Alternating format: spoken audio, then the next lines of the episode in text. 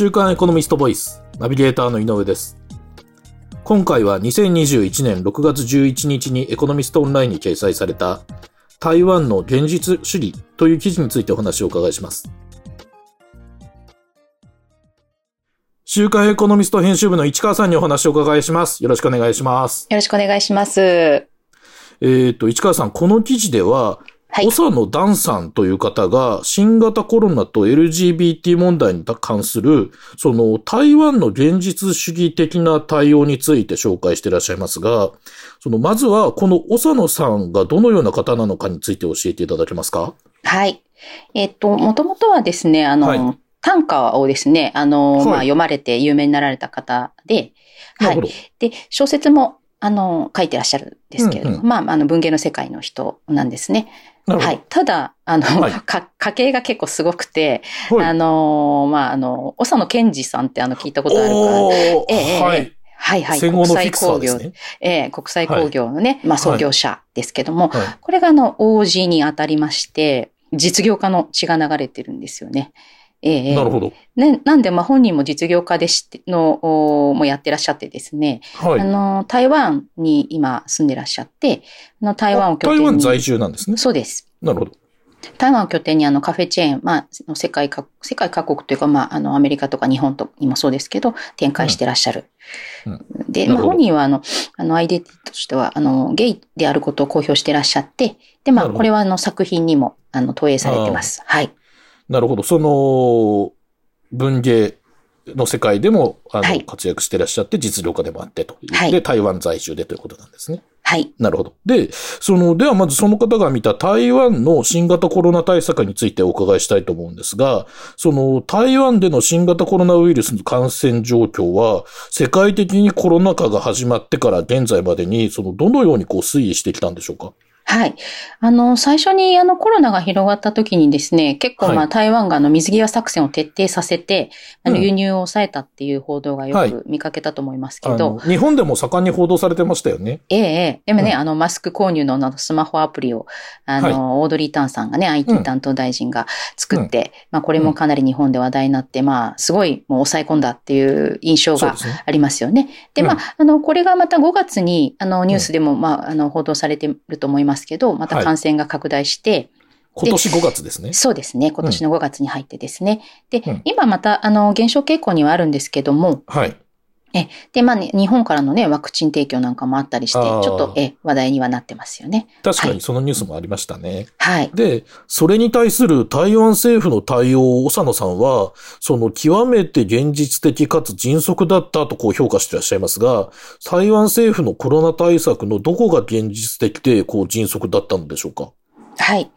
あの、台湾の感染者数そのものよりも、はい。感染者数のうちのその感染源がわからない割合、方の割合がですね、どのくらいかっていうことに応じて、あの4段階の防疫措置を決めているようで、で、あの、日本みたいにあの、ね、あの、政治家の思惑で防疫措置が決まるみたいなのはいはい。とだいぶ違うと思うんですけど、その情報発信も、あの、SNS とかを使って、あの、早いですし、正確で、まあ、迅速っていうふうに、まあ、国民の間ではね、あの、もう国民、市民の間で思われているようでして、で、はい。えっと、今、またコロナ、あの、対あの広がって、あの、は段階としては、その、4段階のうちのレベル3っていうところに当たって、で、これが7月の12日まで続くっていうふうに発表されてるんですけど、はい。で。これってまあどういうレベルかっていうと、うんあの、コンビニとかスーパーに入るときに実名とね、連絡先を登録して、うん。あの、店舗の QR コードを、最初はなんかまあ鉛筆、手書きで、あの、名前とか書いてたらしいんですけど、まあこれがね、あうん。の、感染につながるってことで、あの、うん。これもまた3日であのアプリを開発して、店舗の QR コードに、はい。まあをまあ、スマホでスキャンすると、まあ、うん。政府にそのメールが送られて、まあ誰がいつどこに行ったかまあ、しあの、わかるっていうシステムになってて、うん。ままあ、すごいね、管理国家っちゃ管理国家、か管理主義的っちゃ管理主義的だと思うんですけど、はいまあ、。これもその国と、まあ、市民の間で、まあ、一定程度の、やっぱりまあ、情報公開とかの仕組みによって、あの、うんある程度の信頼関係ができているので、まあ、半ば、しぶしぶですけど、まあ、うん。市民も受け入れてるっていうことのようですね。はい。なるほど。でもこれがまあ、現実的、現実主義的だっていうことですかね。はい。で、そのなおかつ迅速だということですよね。うん、確かに、あの、日本よりも動きは迅速ですし、なんか対応はしっかりされてるように感じますね。はい。で、次にその記事では LGBT について触れられてますが、はい。その、LGBT の問題についてこう教え、教えていただきたいんですが、台湾や日本にはそもそもどれくらいのこう LGBT と言われる方がいると思われるんでしょうか？はい。あのー日本ではですね、あの、はい、調査で、まあ、10%とか、うん、まあ、9%とかいう、あの、調査結果があって、はい。まあ、台湾も同じような調査があって、13%とかっていうふうに言われていて、はい、まあ、一般的には、まあ、多分、なんか人口の1割とかっていうね、あの、ことだと思うんですけど、これ、人口の、その、記事の中では人口の9%っていうことで、この9%っていう数字の意味するところっていうのを書かれてるんですけど、うんうん、はい、これは左利きの人が9%。で、AB 型が9%。で、20歳未満の若者の割合が9%。うんうん。っていうと、まあ、全然少なくないですよね。え、日本の20歳以下の若者が9%なわけですか？はい。全人口のうちの割合ですね。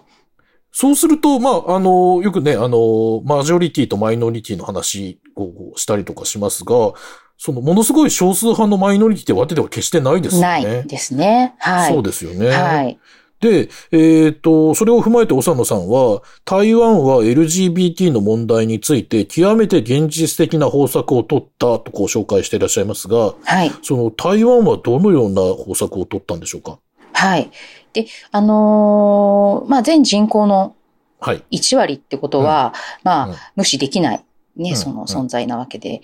で、その全人口の1割を占める方々のために権利を認めるのが当たり、まあ当然だっていうことで、まあ極めて現実主義で、じゃ現実主義ですよね。あの、同性婚を合法化したということなんですよね。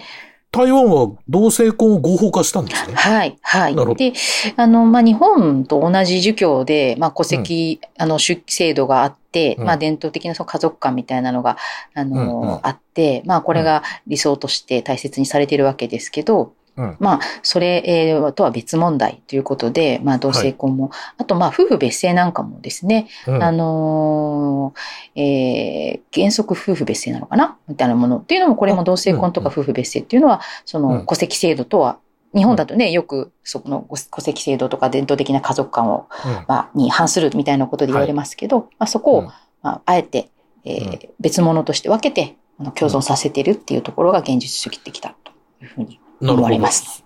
そうなんですね。その、最初にお話を伺ったコロナ対策にしろ、今お話を伺った LGBT への対応にしろ、その、日本は台湾に学ぶことがこう多いのかもしれませんね。うん。そうですね。まあ、日本だと、まあ、ついこの間ですね、あの、LGBT 法案が、はい、あの、はい、自民党のね、あの、稲田朋美さんとか頑張って、うん、えー、動かれてましたけど、最後は保守派に、あの、押し切られるというかですね、まあ、見送りになったわけですけど、はい、ですね。はい。で、あの、一方で、その同性婚については、あの、裁判が、まあ、あちこちで起きてて、うん、あの、今年かな？今年そうですね、3月には札幌地裁で、あの、同性カップルは、あの、保護していない民法は憲法違反であるということがですね、あの、判断されて、あの、そういう裁判、あの、判決が出ましたけど、まあ、これから多分高裁とか最高裁で争われていくんだと思うんですよね。で、はい、あと、まあ、夫婦別、さっきの、まあ、あの、ちょっと挙げましたけど、夫婦別姓については、まあ、これはその最高裁が、あの、夫婦別姓を認めないその民法っていうのを、まあ、合憲という判決をね、この間出しちゃって、うんうん、で、またその政治の世界に引き戻されたわけなんですけど、はい、まあ、あの、裁判のね、判決と、その、まあ、政治の世界に戻されると、またそこで結局、はい、まあ、保守派の壁にあって、うんまあ、あの、動かないというのが、うん、あの、日本の、あの、現状だと思うんですけど、うん、まあ、ここをその現実主義で突破する、してまあ、突破というか、まあ、現実主義で、あの、解決してきたのが、まあ、台湾ということなんだと思うんですよね。で、まあ、あの、ここでちょっとまあ日本の話を、と台湾の話してきたんですけど、まあじゃあ日本が相当、はい、どうなのか、他の国と比べてどうなのかっていうと、まあ、アメリカでどうなるかっていうのをちょっと見てみると、はい。うん。あの、バイデン大統領になってですね、あの、はいかなりこう LGBT、あの、性的マイノリティとか、あの、うん黒人とかヒスパニックを閣僚に、えーうん入れたりということで、うんまあ、すごく進んだっていうね、あの、印象がアメリカでも。あると思うんですけど、はい。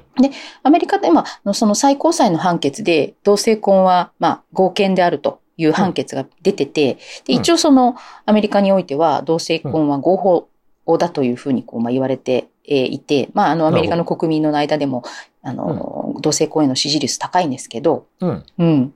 ただ、そうは言ってもですね、あはい。の、LGBT のその権利を守るそのはい法律を、まあ日本みたいにまあ作ろうとしているわけですけど、うん。これはまあ結局その、なかなか共和党があうん。の反発していて、なかなかどうなるか、まあ今後わからないっていうところがあって、でうん。